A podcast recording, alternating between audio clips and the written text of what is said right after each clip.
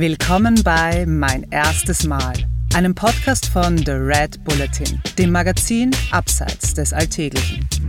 In unserem Podcast sprechen Persönlichkeiten über ihre Anfänge, über erste Versuche und kleine Siege auf dem Weg zum großen Erfolg.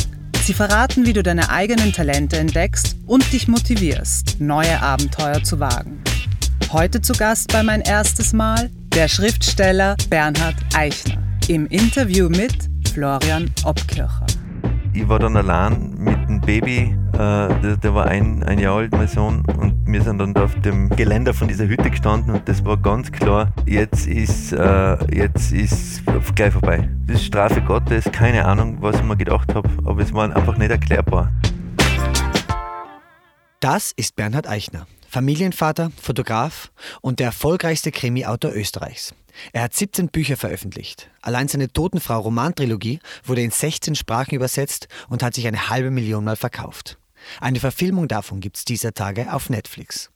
Obwohl Bernhard über sich selbst sagt, dass er ein Angsthase ist, weiß er sehr gut, wie er die Nerven seiner Leser kitzelt. Einerseits, weil er dem Tod selbst schon ins Auge geblickt hat, andererseits, weil er sehr gut recherchiert. So hat er zum Beispiel in einem Bestattungsinstitut gearbeitet, um sich auf einen Roman vorzubereiten. Im Interview hat er mir erzählt, wie man Tote für Begräbnisse herrichtet und so. Und Achtung, das ist nichts für zart Beseitete. Besonderen Spaß hat mir das Gespräch mit dem 50-Jährigen auch deshalb gemacht, weil wir beide aus der gleichen Gegend stammen. Aus dem schönen Osttirol nämlich. Und über seine Jugend dort, genauer über die dortigen Bestattungsrituale, haben wir gleich am Anfang unseres Interviews gesprochen. Hallo Bernhard, willkommen zum Mein erstes Mal Podcast. Hallo Florian, ich freue mich, dass ich äh, bei euch sein darf. Bernhard, ein Motiv, das in fast jedem deiner Romane eine zentrale Rolle spielt, ist der Tod.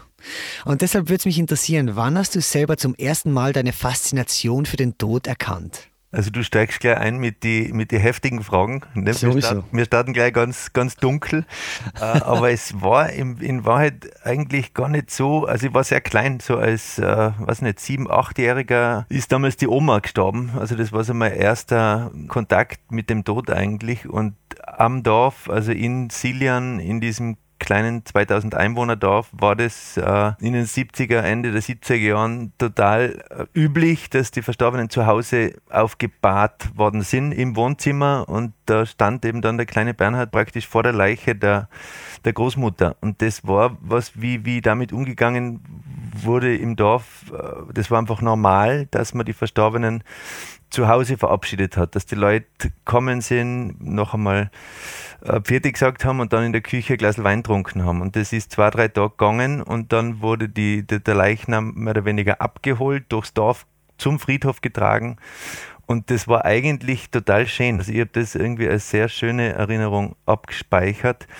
Und eben da vor dem, vor dem toten Menschen zu stehen als Kind, das war, war schon faszinierend. Also praktisch die, die Oma sagt jetzt nichts mehr, die Oma bewegt sich jetzt nicht mehr, die Oma ist die geht jetzt, die geht jetzt weg für immer. Das war, war was sehr äh, anschaulich. Und ich glaube, dass das auch total wichtig ist und das ist in den letzten Jahren ein bisschen verloren gegangen, dass man sich eben am offenen Sarg verabschiedet. Dass man begreift, als Kind oder auch als Erwachsener, dass äh, derjenige oder diejenige jetzt dann nicht mehr da ist. Und das war äh, ja, eine faszinierende, schöne Erfahrung. Und dann eben am Friedhof, zu sein äh, und zu sehen, dass die, dass die, der Verstorbene oder die Verstorbene dann, da wird ein Loch gegraben und die wird dann da oben gelegt und dann wird Erde draufgeschüttet und das war schon, war schon unheimlich, äh, aber eben auch faszinierend.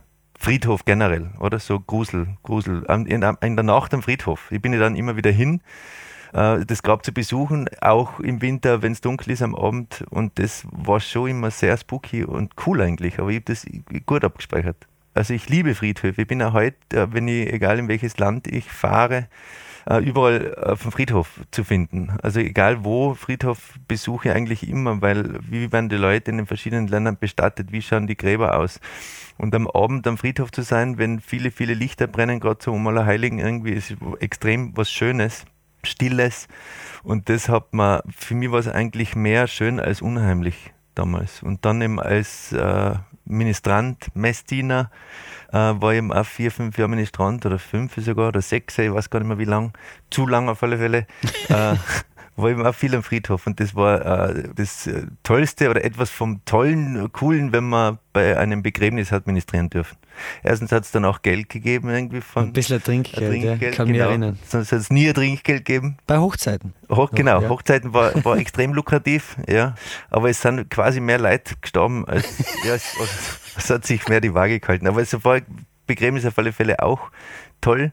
Und dem war noch ein tolles Erlebnis, äh, das ich gehabt habe, äh, dass auch, war auch sehr klar, wo eben ein, ein Verstorbener in der Nachbarschaft äh, abgeholt worden ist, eben nach der Aufbauung zu Hause und da ist der mit der Kutsche abgeholt worden und dann ist Pferd durchgegangen und der Sarg ist vom von, von praktisch von hinten runtergefallen, den Hang hinuntergekullert und der ist aufgegangen. Und das war ein extremer Skandal. Also es war natürlich aber wahnsinnig lässig, gell? Wenn, wenn, du, wenn du dabei bist und dann passiert sowas. Es passiert ja nie was in so einem kleinen Dorf. Und dann passiert sowas, das war schon spektakulär. Also natürlich äh, für die Angehörigen wild und Ding, aber natürlich so skurril und so absurd, dass es schon wieder, ja, also ich habe das super abgespeichert in meinem Kopf. Wahrscheinlich sind meine Bücher deswegen auch manchmal, äh, gehen manchmal ins Absurde. Und diese Max Broll-Krimis, die ich da geschrieben habe, das spielt ja so ein bisschen in dem Dorf, in dem ich aufgewachsen bin. Es hat zwar keinen Namen, aber es ist schon Silian und es ist schon ein bisschen die Welt, in der ich da äh, Kind war und Jugendlicher war. Wo du gerade über deinen Heimatort gesprochen hast, wann hast du zum ersten Mal gemerkt, dass der Silian zu eng, zu, zu klein wird? Ja, so in der Jugend, sage ich mal, 16, 17, 15, 16, 17. Vorher, das war schon extrem schön. Also ich war super Kindheit und eine super Jugend gehabt, extrem frei äh, in der Natur, in dem Dorf, Marktgemeinde Silian, äh, eben wenig Einwohner, aber eben äh, wenig, wenig Gefahren von außen oder wenig Dinge, über die sich Eltern heute Sorgen machen, wenn sie ihre Kinder aus dem Haus schicken wir sind äh, nach der Schule heim und dann waren wir sieben Stunden im Wald und am Abend sind wir heimgekommen. Und kein Mensch hat sich äh, gekümmert oder interessiert, wo, wo wir waren. Und das war schon, oder am Fußballplatz oder am Tennisplatz.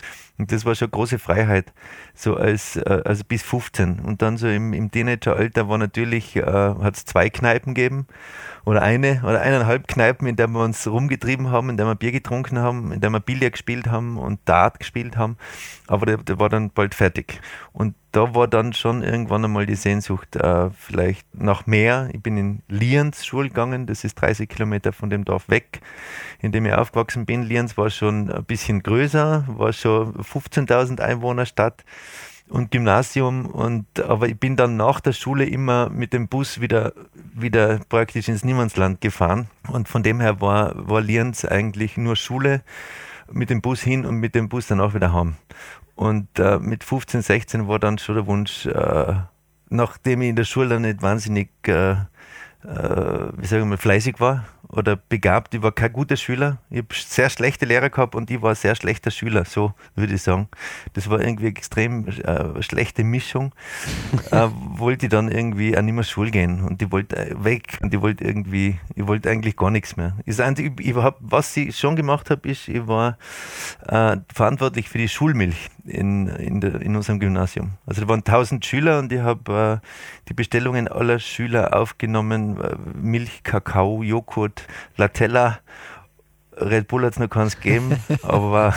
Ich glaube, Kinderkaffee hat es noch gegeben. Kinderkaffee hat es genau, gegeben. Geld eingesammelt und habe das dann bestellt und habe das dann jeden Tag in der Früh ausgeteilt für alle, für alle Schulklassen. Und das, das war eigentlich das Lässigste an meiner Schulzeit in Lienz. Und äh, alles andere war nicht so super. Und dann wollte ich, dann bin ich sitzen geblieben in der siebten, habe wiederholen müssen und bin dann, als ich begonnen habe zu wiederholen, nach Innsbruck. Ich wollte dann ganz, ganz dringend ganz weg und habe dann irgendwie äh, Unterstützung gekriegt von meinen Eltern, die gesagt haben, wir unterstützen die äh, bei dem, dass du nach Innsbruck gehen willst wenn du das unbedingt meinst, Spur, also es war dir natürlich nicht gefallen, aber es war so ein bisschen erste Revolution. Ich will weg, ich muss weg, keine Ahnung wohin, keine Ahnung, wo, wo es mit mir enden wird, aber ich wollte wollt was anderes. Und äh, da, da war dann wirklich das Gefühl, links der Berg, rechts der Berg.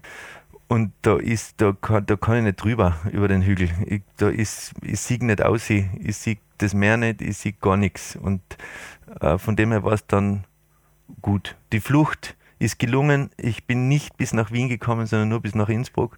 Da bin ich immer noch, aber es, ist, es, es war gut. Es war ein toller, schöner äh, Ortswechsel. Und der neue Welt, Kneipen, Konzerte, Lesungen, viele Möglichkeiten, die man im Dorf einfach nicht hat. Und das ist das Schicksal des Osttirolers, äh, dass sehr viele von dort weggehen und nicht wieder zurückkehren. Mhm. Mhm. Rückblickend betrachtet, hat es damals viel Mut gebraucht, die Heimat hinter sich zu lassen oder, oder war das einfach? Ja, das war, war schon, eben, ich war so ein leidenschaftlicher äh, Rocky-Fan, der, der Boxer, der Sylvester Stallone. Und mein Zimmer war voll tapeziert mit Rocky Postern und Super. mit amerikanischer Fahne und Adrian und Rocky. Das war insofern äh, fantastisch für mich, weil eben diese, diese Heldengeschichte, dass jemand so ein Underdog sich von ganz unten nach oben äh, boxt, dass er das schafft, dass er schafft, seinen Traum zu leben. Und auch eben der, der Sylvester Stallone selber, der äh, Softporno-Darsteller war, der eigentlich gar nicht, gar nicht ah, Schauspieler wirklich? war und noch nie ein Drehbuch geschrieben hatte, dann Rocky 1 geschrieben hat und äh, gesagt hat, ich will die Hauptrolle spielen. Und dann äh, mehr oder weniger war der Film für drei Oscars nominiert und äh, hat der Weltkarriere gestartet. Und da habe ich immer so als Jugendlicher gedacht, na das muss, wenn der das schafft, dann kann ich das auch schaffen. Und das war tatsächlich so ein bisschen ein, ein irrsinniger Traum eigentlich, äh, zu sagen. Und den Wunsch oder den Traum habe ich tatsächlich mit 15, 16 so ganz heimlich für mich gehabt, ich möchte gern Schriftsteller sein. Ich möchte gern äh, Schriftsteller werden, ich möchte gern Geschichten schreiben, weil ich immer fasziniert war vom Geschichten erzählen. Das hat tatsächlich bei der Bibel angefangen in, in der Volksschule.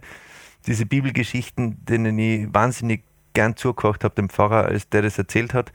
Und, und dann später Bibi Langstrom, Agatha Christi, alles, was ich nur irgendwie kriegen habe können, alle Grimms Märchen, alle Andersen Märchen, habe ich, hab ich aufgesogen weil ich äh, einfach gerne Geschichten gehört habe und irgendwann war der Wunsch eben da selber Geschichten erzählen zu wollen. Und das war mit 16 eigentlich da und dann habe ich gedacht, wenn, wenn der Silvester das schafft, dann kann ich das doch auch schaffen.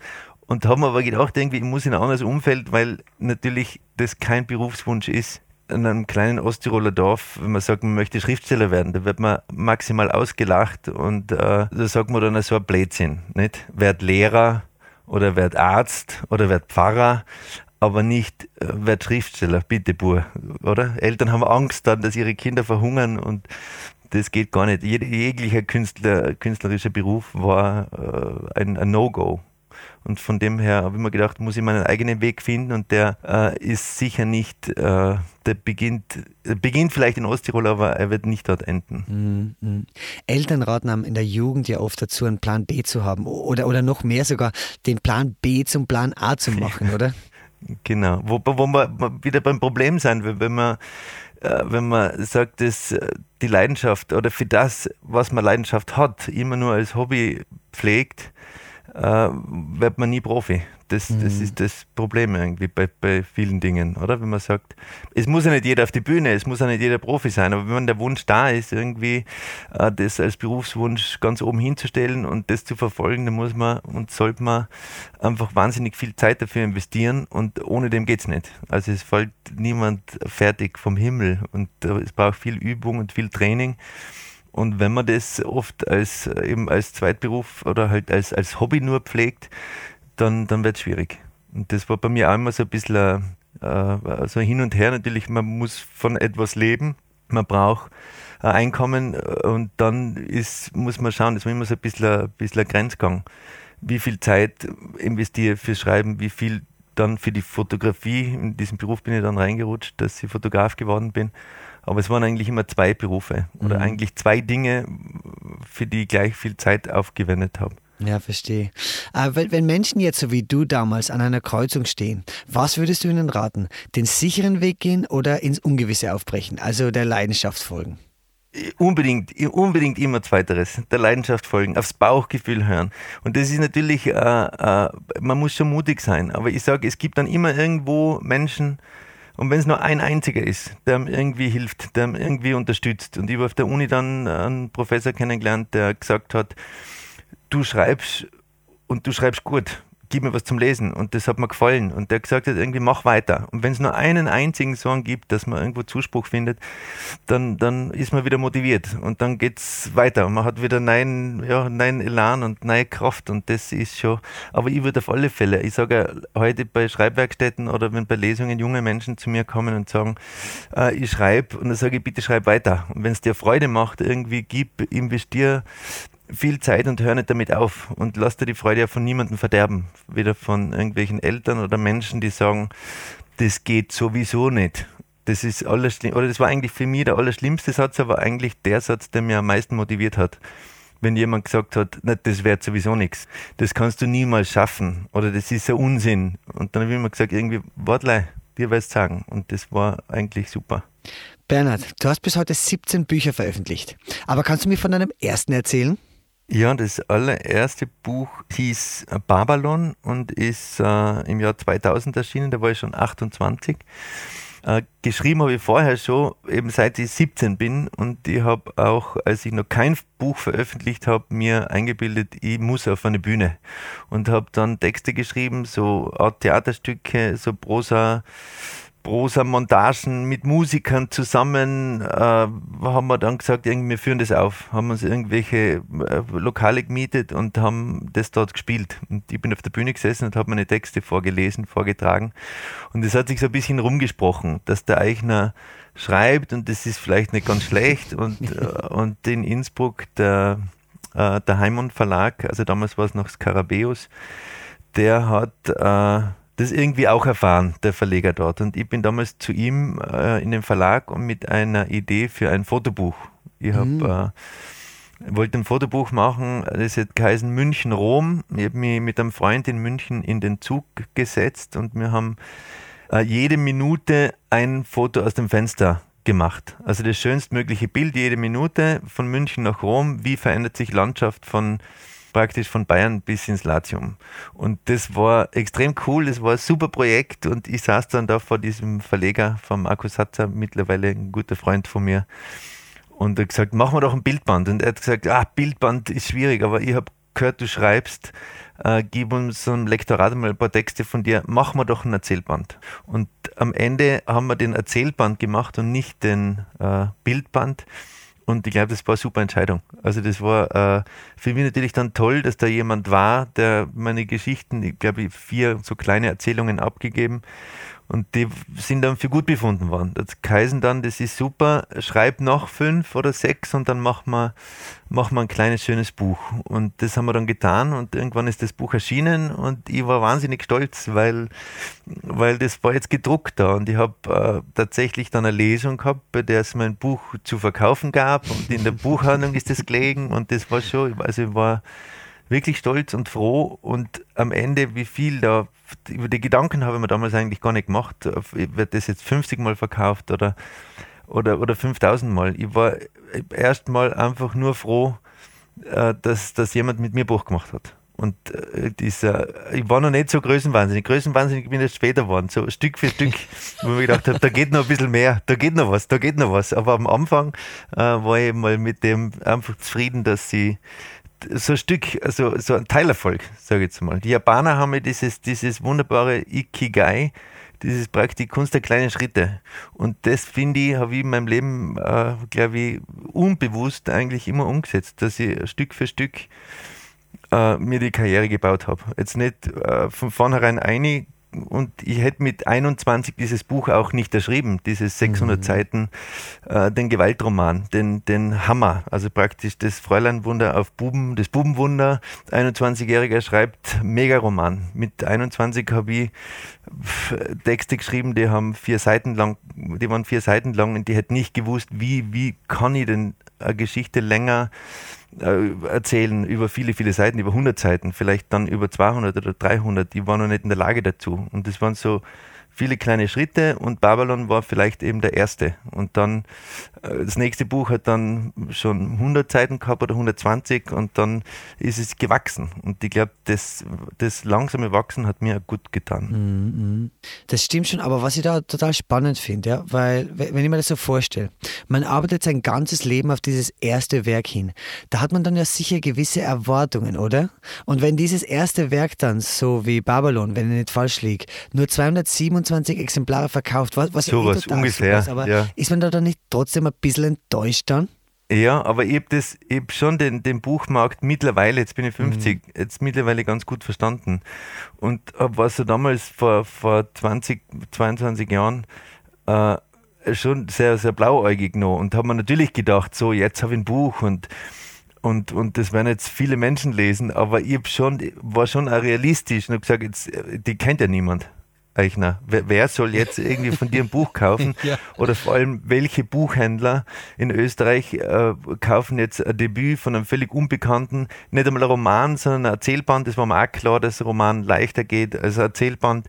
Das war schon so ein, ein bisschen ein Nischenprodukt. Und das, das Bewusstsein war auch da, dass das jetzt nicht nicht, äh, nicht jetzt der Mörderaufschlagwert, wo ich, aber es war, war ein Schritt. Und das hat mir extrem Mut gemacht, irgendwie zu sagen, ich schreibe jetzt weiter. Das war jetzt einmal Schritt eins und dann kommt Schritt zwei. Und am Ende war es tatsächlich so, dass dann eben ein Buch nach dem anderen kam und mein Selbstbewusstsein vielleicht auch da ein bisschen, ein bisschen gewachsen ist. Und, äh, und ich mir von Mal zu Mal mehr zugetraut habe oder andere Dinge ausprobiert habe. Und bis ich eben dann äh, ja, und das sind von den Stückzahlen her ist immer ein bisschen mehr waren. Und das ist schon extrem motivierend gewesen. Auch. Also ich sage mehr motivierend als frustrierend, weil man mich oft gefragt hat, ja, aber wie lange hätte, hätte ich denn das noch gemacht, wenn jetzt der große Erfolg äh, Methodenfrau dann später nicht gekommen wäre? Ich sage dann immer, ich hätte weitergeschrieben, so oder so, weil ich schreiben muss und nicht, weil ich, weil ich, ja, ich muss, ich muss es dann. Ich kann gar nicht anders. Weil du schreiben musst. Was bedeutet das? Kannst du das erklären?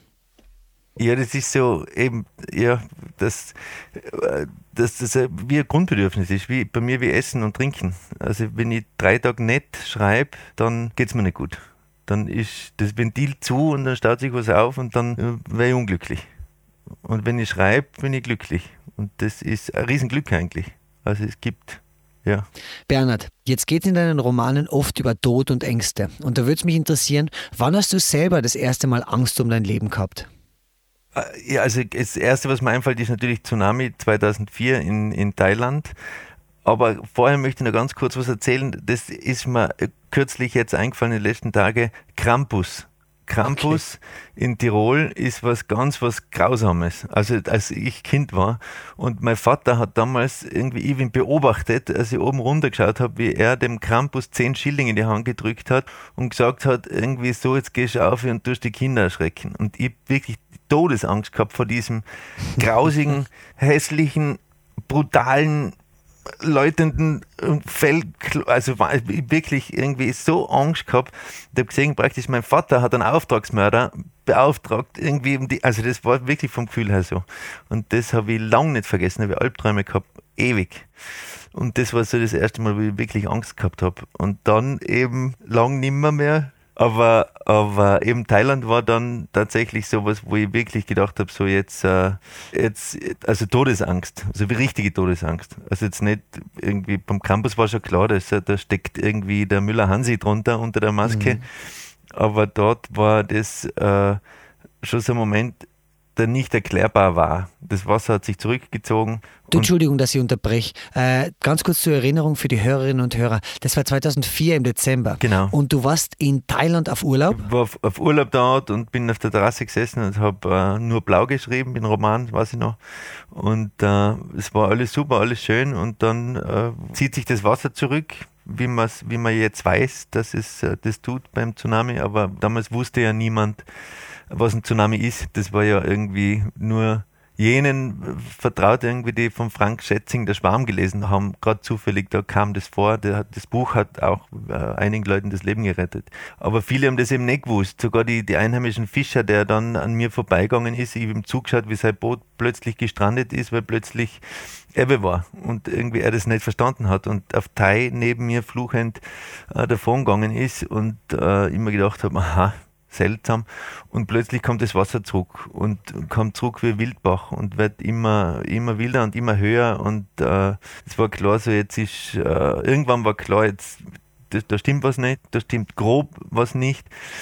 Und dann äh, war irgendwann mal klar, so da gibt es jetzt kein, kein Entkommen mehr. Da ist irgendwie, und meine damalige Freundin, die hat es weggespült und ihre Tochter auch. Und ich war dann allein mit dem Baby der, der, war ein, ein Jahr alt, mein Sohn, und wir sind dann da auf dem Geländer von dieser Hütte gestanden und das war ganz klar, jetzt ist, äh, jetzt ist gleich vorbei. Jetzt ist Sinnflut, das ist Strafe Gottes, keine Ahnung, was ich mir gedacht habe, aber es war einfach nicht erklärbar. Da, da passiert etwas, das darf nicht sein, das ist wie Alpbam. Das ist irgendwie, da steigt Wasser zwei Meter, drei Meter und steigt immer weiter und irgendwann bin ich drunter und jetzt ist aus. Und da war eigentlich schon ganz klar äh, eigentlich abgeschlossen.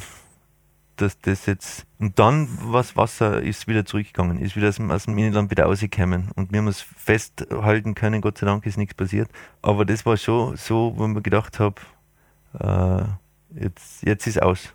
Und dann eben jahrelang eigentlich davon geträumt. Diese Angst habe ich dann lange, lange mitgenommen und habe wahrscheinlich deshalb ein, ich dann irgendwann einmal entdeckt vor, vor zwei, drei Jahren, dass immer in den Büchern das Thema Wasser, Hochwasser, Ertrinken eine große Rolle spielt. Kommt immer wieder vor, dass irgendwer irgendwo irgendwie mit Wasser in Berührung kommt, dass es gefährlich ist, dass Menschen ertrinken. Das habe ich unbewusst in, in einige Bücher reingeschrieben.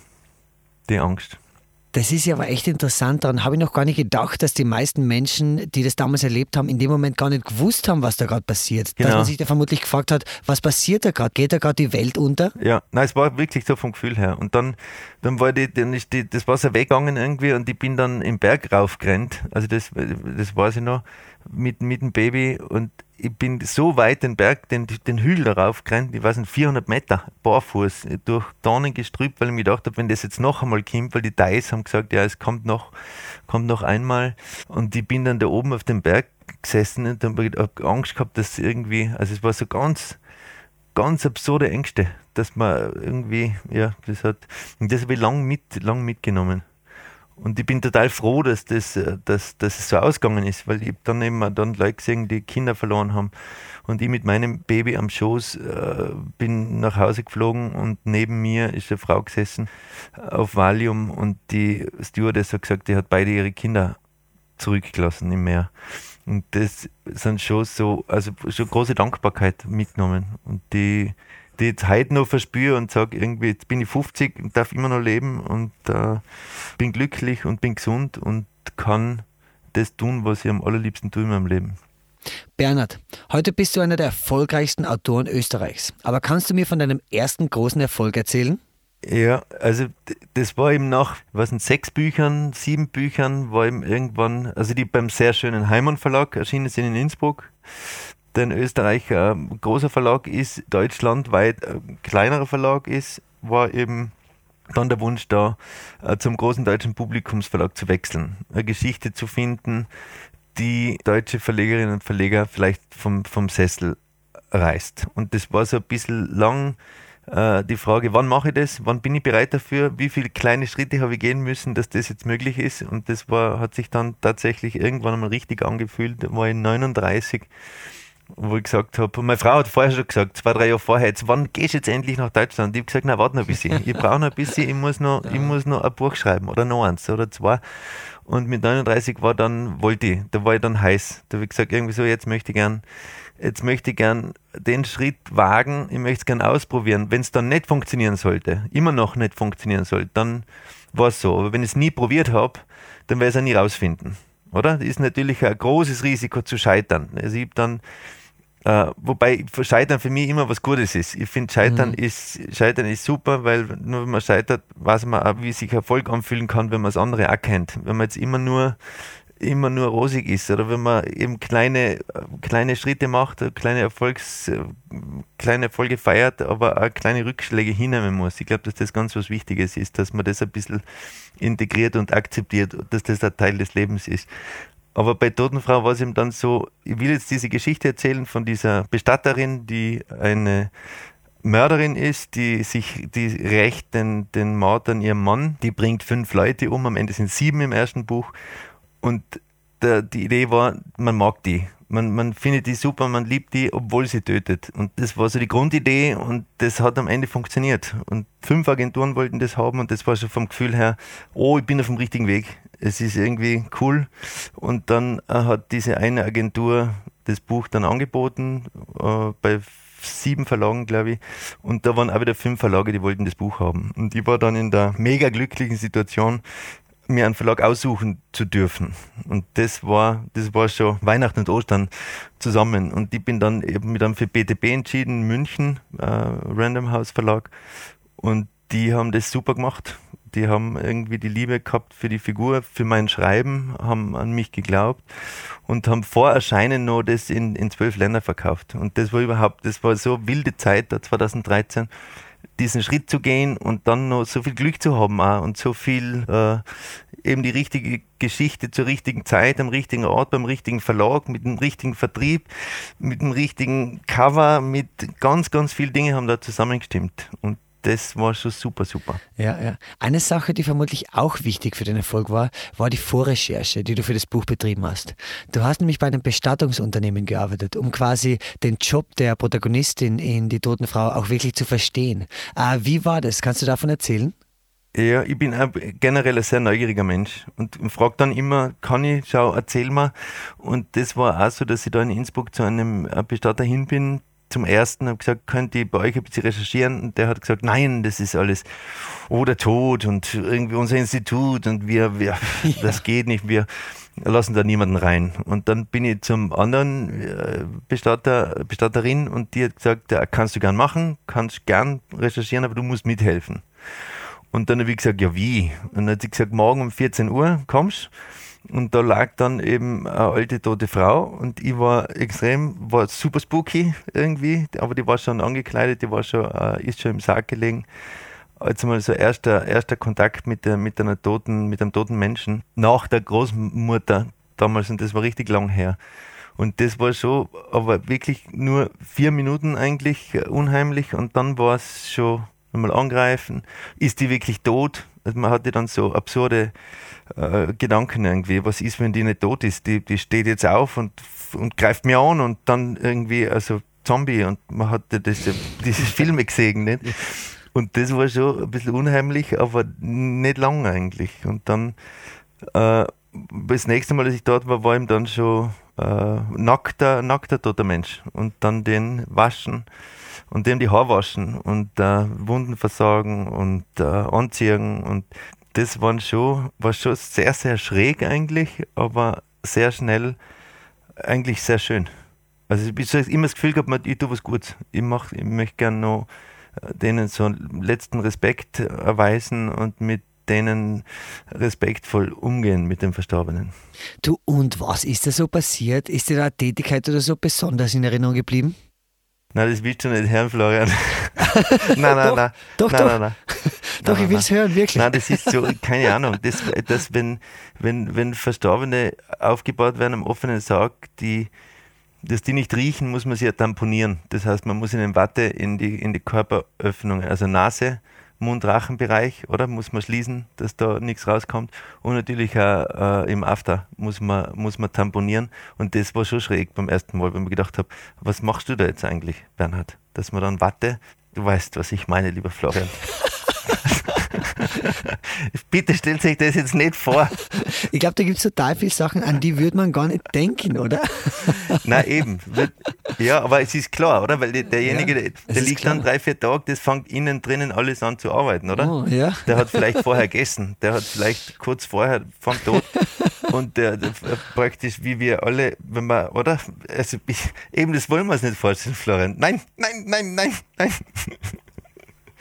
Die Totenfrau ist in 16 Sprachen übersetzt worden. Die Verfilmung gibt es auf Netflix. Aber viel erfolgreicher geht es eigentlich nicht. Und da würde es mich interessieren, wie war das damals nach der Totenfrau, als du dich hingesetzt hast, um einen Nachfolger zu schreiben? Wie bist du mit dem Erfolgsdruck umgegangen?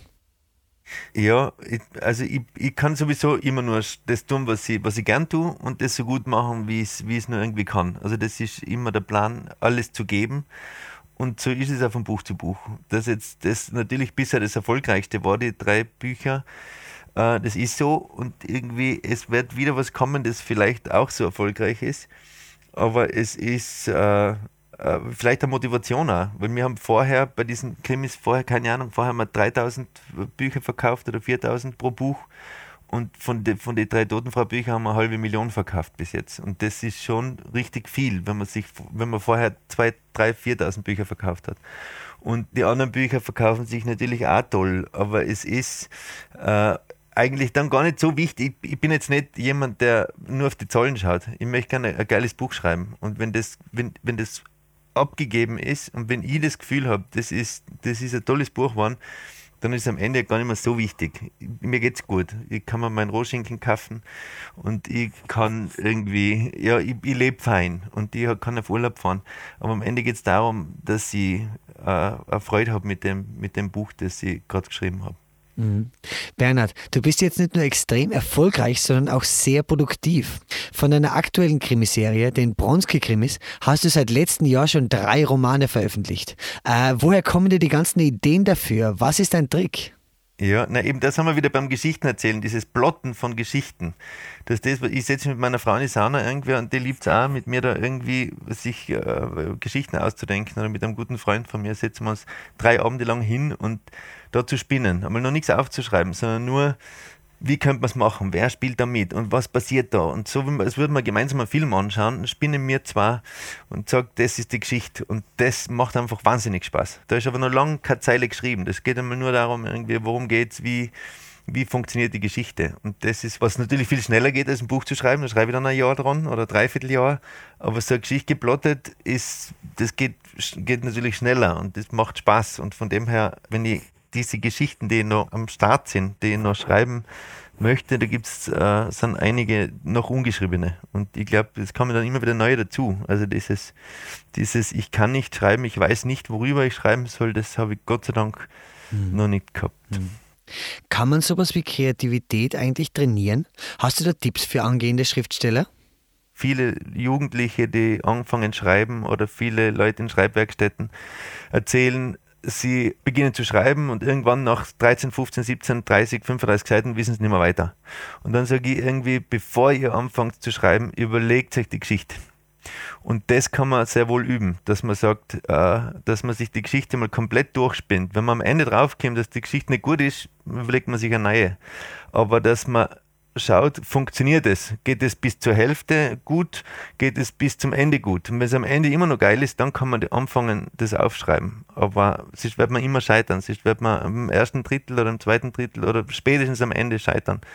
Wenn man dann draufkommt, das passiert ja bei vielen Büchern, dass man dann das Gefühl hat, das ist am Ende ganz schnell, hat es nur irgendwie zusammengeschraubt, weil, er, es kein, kein, kein tolles Ende gegeben hat. Und ich glaube, dass das wichtig ist, je mehr man sich überlegt, vor allem als Schreibanfänger, desto leichter tut man sich dann beim, beim Aufschreiben. Desto weniger Scheitern ist möglich, wenn man, wenn man vorher schon äh, ganz viel ausgeschlossen hat, ganz viel, ja. Äh, lieber Bernhard, damit kommen wir auch schon zur letzten Frage unseres Interviews. Und die lautet bei meinem erstes Mal immer, auf welches erste Mal in der Zukunft freust du dich? Ich freue mich auf mein erstes Mal, wenn ich im Zug oder im Flugzeug irgendwann jemand begegne, der Buch von mir liest. Und es ist mir jetzt in all den 20 Jahren noch nie passiert, dass, dass mir das äh, passiert ist. Kürzlich sind wir mit den Kindern zugefahren und da ist äh, die große Tochter gekommen und hat gesagt, da vorne in dem Waggon, die Frau, die liest ein Buch von dir. Aber ich bin da nicht hingegangen. Aber ich würde gerne mal daneben sitzen und dann so sagen, so, soll ich sie Ihnen signieren? Und das tat ich gern. Ich glaube, ich tue es dann eh nicht, traue mich dann eh nicht. Aber ich, das freue mich. Ja, aber hat sie nicht interessiert, welches Buch sie von dir gelesen hat? Na, weil es war Bösland. Habe ich natürlich meine Tochter gefragt, was hat sie denn gelesen? Und wie hat sie denn reingeschaut und hat sie ihr gefallen, glaubst du? Und meine Tochter hat dann gesagt, spinnst du, woher soll ich das wissen, Papa? du Bernhard, vielen Dank für das super Interview. Hat mir voll viel Spaß gemacht. Dir auch vielen Dank, lieber Florian. Voll nett. Das war mein erstes Mal mit Bernhard Eichner. Mehr davon findest du überall, wo es Podcasts gibt. Auf www.redbulletin.com und natürlich in unserem Printmagazin. Hat dir unser Podcast gefallen? Dann freuen wir uns über deine Bewertung. Und noch mehr, wenn du uns weiterempfehlst.